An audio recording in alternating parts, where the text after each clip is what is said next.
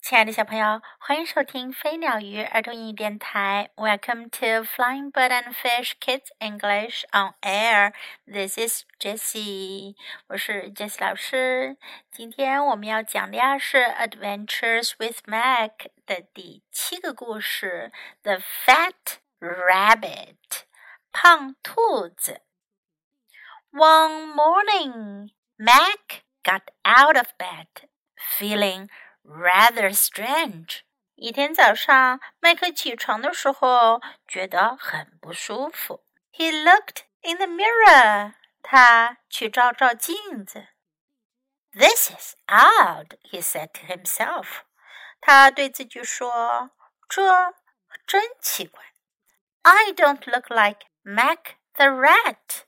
我看上去不像老鼠麦克。I look like a fat rabbit。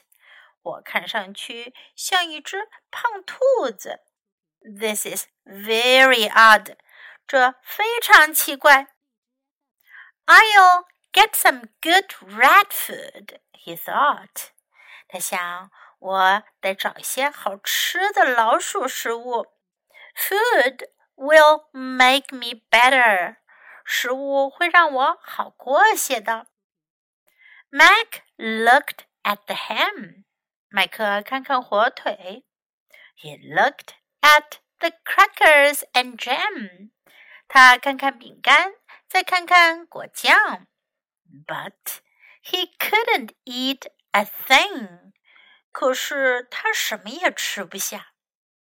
Suddenly, Tim rapped at the door. 突然，Tim 来了，他在敲门。 Mac did not want to be seen looking like a fat rabbit. 麦克可不想别人看见他看上去像只胖兔子似的。Do not come in, he said. I am feeling rather strange today. 他说：“不要进来，今天我感到很不舒服。”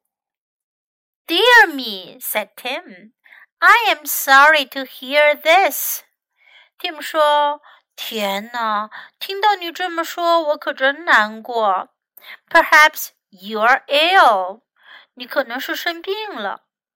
Do you have little red spots all over you? 你身上有没有长红色的小斑点啊？Of course not, said Mac. 麦克说：“当然没有啦。” Hmm, it is not measles, Tim said. Tim 说：“哦，那就不是麻疹。” Then he asked, "Are you covered with little bumps?" 他又问：“你身上有没有长小肿块呀？”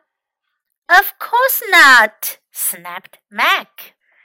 麦克有点生气，他说：“当然没有啦。” Then you do not have chicken pox, said Tim. Tim 说：“那你就没得水痘。” Do you sniffle and sneeze？你有没有鼻塞、打喷嚏啊？Of true，sneezed Mac。麦克说：“当然啊啊啊啊！”去。呃，Yes，and I do have a very fat neck。哦，是的，而且我的脖子肿起来了。 Oh, oh, said Tim. I think that you have mumps. Tim 说：“哦哦，我觉得呀，你是得了腮腺炎。Mumps are large bumps on the neck. 腮腺炎啊，就是你脖子上长出的大肿块。You must get into bed, and I must go, or I will get mumps too.” 你得上船去了，我也得走了，要不我也会得腮腺炎的。Before he left, Tim put this note on the door. Tim 走之前就在门上贴了张纸条：“Stop! Do not go in. Mac has mumps.” 停下，不要进去，麦克得腮腺炎了。Mac drank a glass of milk. 麦克喝了一杯牛奶。 Then he got into bed under the blanket. 然后他就上床盖好了毯子。He said to himself, "I must get better as fast as I can." 他自言自语地说：“我得尽快好起来。” A rat is a rat, not a fat rabbit. 老鼠就是老鼠，可不是什么胖兔子。 在今天的故事里啊，麦克生病了，Tim 来帮他做了判断，觉得他是得了腮腺炎 （mumps）。除了腮腺炎之外呢，故事中还提到了 measles（ 麻疹）还有 chickenpox（ 水痘），这都是一些皮肤方面的疾病。如果是 measles 麻疹，那么身上就会长出 little red spots 小红点；如果是 chickenpox 水痘，那身上就会长出 little bumps 小疙瘩、小肿块；而如果是 mumps 腮腺炎呢，那腮帮子到脖子呀就会变得肿大起来。所以麦克觉得他自己看上去像一只 fat rabbit。胖兔子。Now let's practice these sentences in the story. This is odd. 这真奇怪。Odd 奇怪。This is odd. I don't look like Mac the rat. 我看起来不像老鼠麦克。I don't look like Mac the rat. I look like a fat rabbit. 我看上去像一只胖兔子。 I look like a fat rabbit. This is very odd. 这非常奇怪。加上 very 比不加这个程度可要大很多。This is very odd. 这非常奇怪。Food will make me better. 食物会让我好过些的。Food will make me better. 大家应该都还记得，Mac the Red 老师麦克可是个小吃货哟，非常喜欢吃东西。可是这一次啊，他居然吃不下去东西了。Do not come in，别进来。Do not come in。I am sorry to hear this。听你这么说，我很难过。如果听到别人说了一个不太好的事儿，你就可以说 I am sorry to hear this，或者 I am sorry to hear that。Perhaps you are ill. 也许你生病了。Perhaps you are ill. You must get into bed. 你得上床去。You must get into bed. I must go. 我得走了。I must go. 最后两句话中都出现了 must。must 的意思呢是必须、一定要。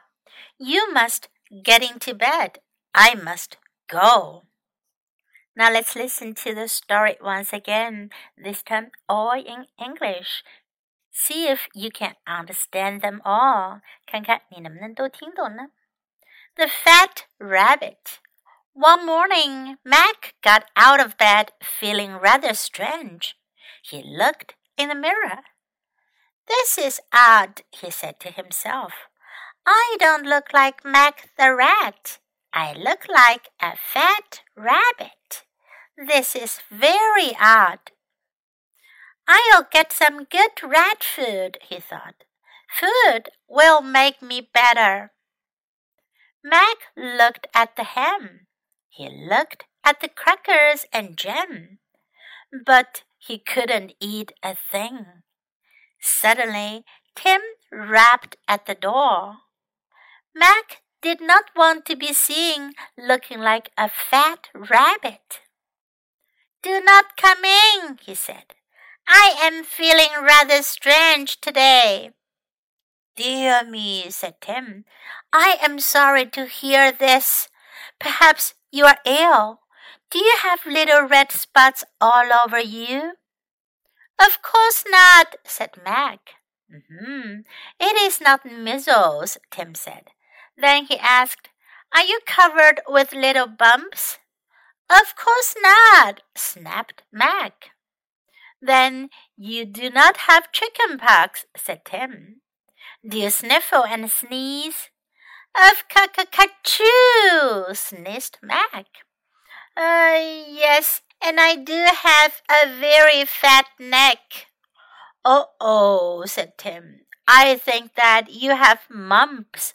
Mumps are large bumps on the neck. You must get into bed, and I must go, or I will get mumps too. Before he left, Tim put this note on the door. Stop! Do not go in. Mac has mumps. Mac drank a glass of milk. Then he got into bed under the blanket. He said to himself, I must get better as fast as I can. A rat is a rat, not a fat rabbit.